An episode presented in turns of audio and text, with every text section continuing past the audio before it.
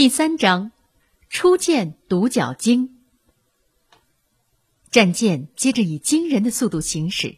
七月三号，我们抵达麦哲伦海峡口，但法拉古舰长不愿意在这曲折的海峡里航行，要从何恩角绕过去。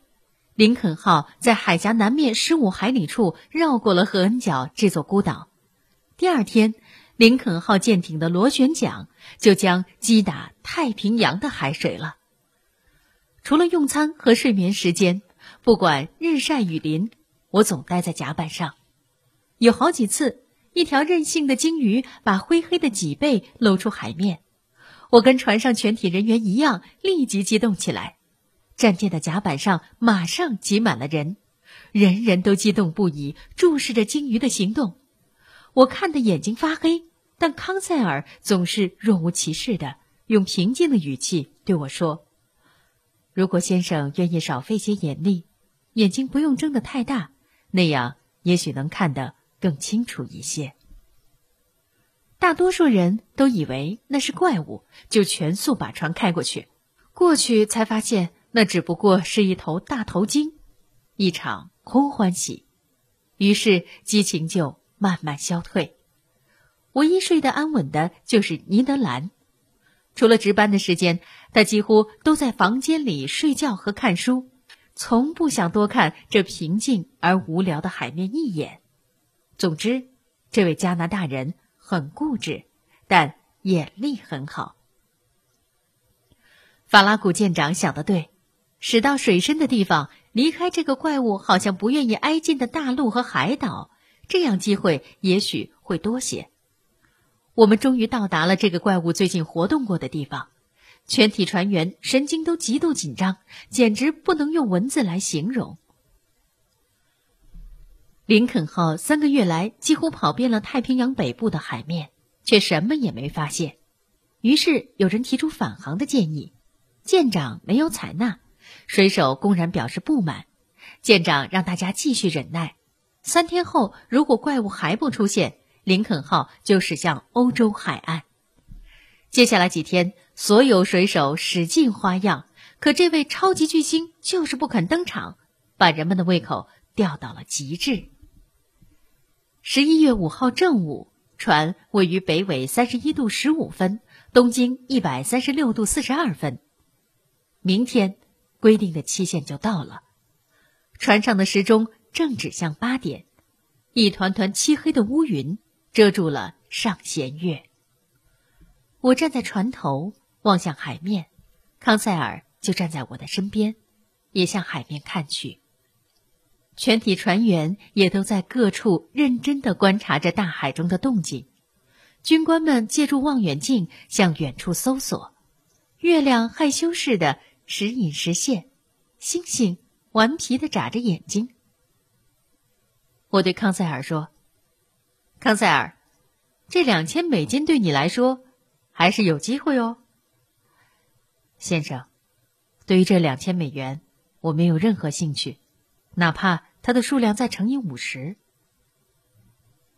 你说的对，亲爱的康塞尔，这次我是做了愚蠢的决定，浪费了时间和精力，还拉着你。跟我一起受苦。康塞尔好像并没有关心自己所受的苦，却对我的处境关心了起来。我想，先生回国之后的待遇会很糟糕，将会有很多人写文章讽刺您，而且这将是您唯一可以得到的。确实会这样啊。一个人如果有幸能和先生一样是一位学者，他就绝不该冒昧从事。可康塞尔还没有发表完他的高见，一个熟悉的声音打破了夜空的安静，那是尼德兰。看呐，我们要寻找的东西就在我们的斜前方。这声喊叫好像一句命令，让船上所有的人都为之疯狂。大家很快便拥到了鱼叉手的身边。没错，就是他。大家的眼睛都诚实的告诉了每个人，这不知道是好是坏的消息。离林肯号右舷约三百七十米左右的海面上，好像是被水底发出的光照亮了。这光并不是一般的磷光，而是那个怪物潜在水面下几米深，放出十分耀眼而诡异的光。这光仿佛是从一种巨大功率的光源当中发出的。不但如此，发光的部分在海面上还形成一个很长的巨型的椭圆，圆心有一个炽热的焦点，放射出刺目的光芒。离焦点愈远，光度愈弱。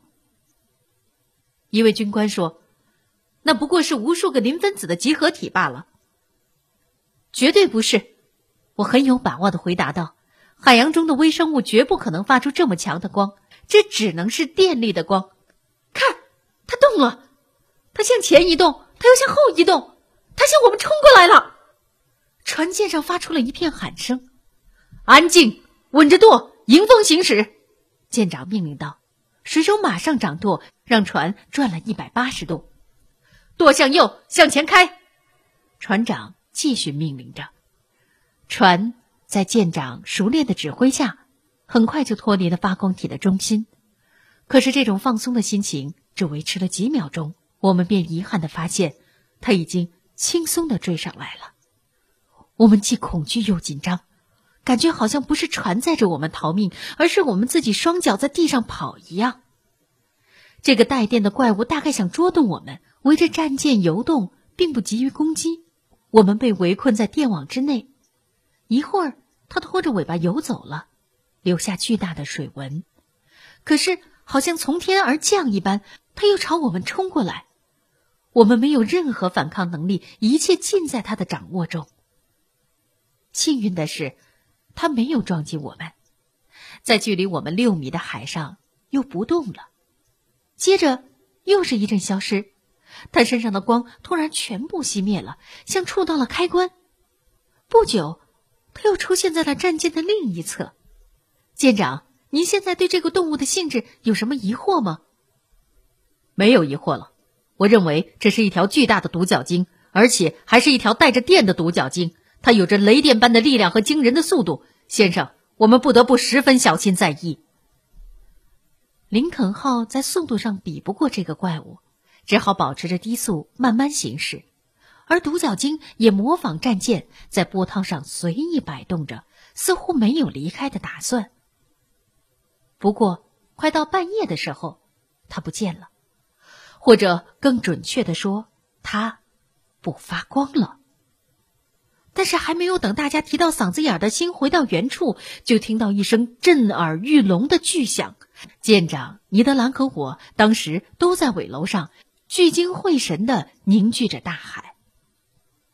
舰长问：“尼德兰，您说这像是鲸鱼的叫声吗？”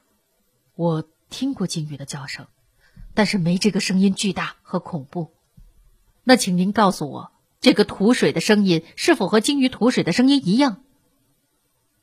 相似，只是现在这个声音更巨大。不过明天天亮，我将要和他对话。我们都不以为然，这个巨大的东西怎么会和尼德兰对话呢？我问他说：“除非他也听过您的美名。”尼德兰固执的回答道。就算我离他有四余差那么远，他也得听我的。舰长说：“如果您去挨近他，需要我为您准备一艘捕鲸艇供您使用吗？”当然要有一只。大家一直等到天亮，每个人都在随时准备迎接战斗。尼德兰一直在那里磨他的鱼叉。早上七点，天亮了，但浓厚的朝雾限制了视野。八点，浓厚的雾气慢慢的散开了。突然，像昨晚那样，尼德兰叫了起来：“我找到他了！他在船左舷后面。”大家的目光都转向他手指的地方，一座黑色的小山浮在战舰左边。这个动物游动时激起的白色泡沫，雪白耀眼，尾巴搅动的水波也足以让我们的船跟着颤抖。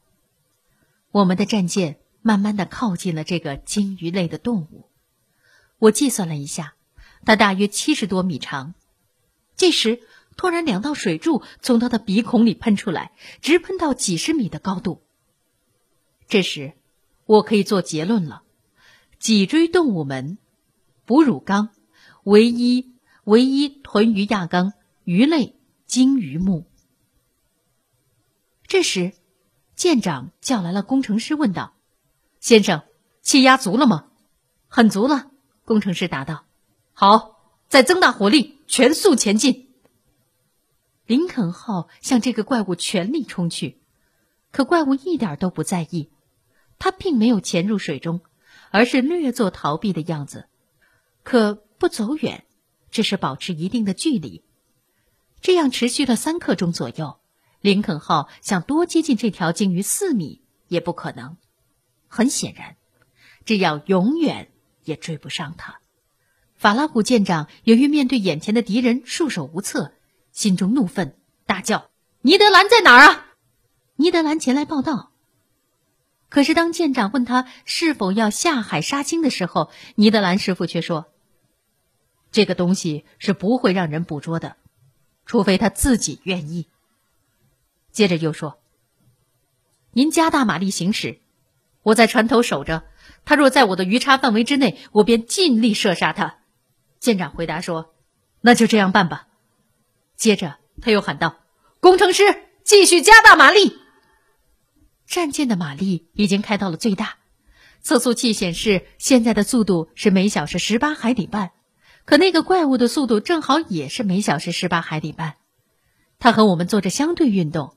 而且完美无瑕，这对于美国海军中最快的一艘战艇来说实在是太难堪了。法拉古舰长气得时不时在那儿捻他的那撮胡须。他又把工程师叫过来。舰长问：“船是否在全速前进？”“是的，已经急速前进了。”“活塞上到了多少气压？”“六个半气压。”“马上到十个气压。”这是不顾危险的行为，但命令就是命令。工程师。马上去执行。我故作轻松的对康塞尔说：“您看，我们的船要爆炸了。”他不太理我，随您怎么说吧。林肯号的速度又增加了，测速器又一次抛下去。法拉古舰长问：“现在的速度是多少？”舰长：“十九点三海里。”再增加。工程师按照他的话做了。气压表指向十气压，但这鲸鱼也照着做了，因为它一点也不困难的以十九点三海里的速度游动。多么激烈的追逐呀！尼德兰站在他的岗位上，手拿着鱼叉。有几次我们靠近他了，突然尼德兰大叫：“追上了！追上了！”他马上熟练的举起鱼叉，准备投，却没想到那个聪明的东西钻到了水里。于是，一直到中午。我们没有任何进展，它的速度太快了，这好像一场游戏。它是老鹰，我们和这艘战舰不过是小鸡。法拉古舰长决定动用大炮，于是摆上了锥形炮弹，叫人发射。炮虽然放了，可是没打中，只是落到了距离动物半海里远的地方。舰长喊道：“换一名好炮手。”谁打中他，就能得到五百美元。一位老炮手沉着冷静地走到大炮面前，摆好炮位，瞄了好一会儿，炮响了，船员们欢呼起来。炮弹虽然打中了动物，却没有给他致命的打击，而是从他圆圆的身上划过去，落入海中。从未失手的老炮手愤怒的破口大骂：“这混蛋莫非穿了打不透的盔甲？”舰长虽然屡屡受挫，可是坚决不放弃。他决心要杀死他。在十一月六号这倒霉的一天里，林肯号行驶路程超过五百千米。天黑了，波涛汹涌的海洋被阴影笼罩。晚上十点五十分，跟昨天夜的一样辉煌、一样强烈的电光又在战舰面前三海里的海面上亮了起来。独角鲸终于。停止了。或许他体重太大，行动起来消耗了太多能量，所以现在累了吧？舰长也意识到了这一点，把这当做一次很好的机会。林肯号降低速度，因为不能把怪物惊醒。离他三百七十米左右的时候，关了气门，船上没有一丁点声音，绝对沉寂。怪物发出的强光。照得我们眼睛发花。我由于好奇，趴在甲板上，看尼德兰和怪物正在对峙。尼德兰一手拉着翻索，一手挥舞他锋利的鱼叉。他和这动物距离不过六米，尼德兰使出全身力气抛出了他锋利无比的鱼叉，相当精准，正好刺到了怪物身上。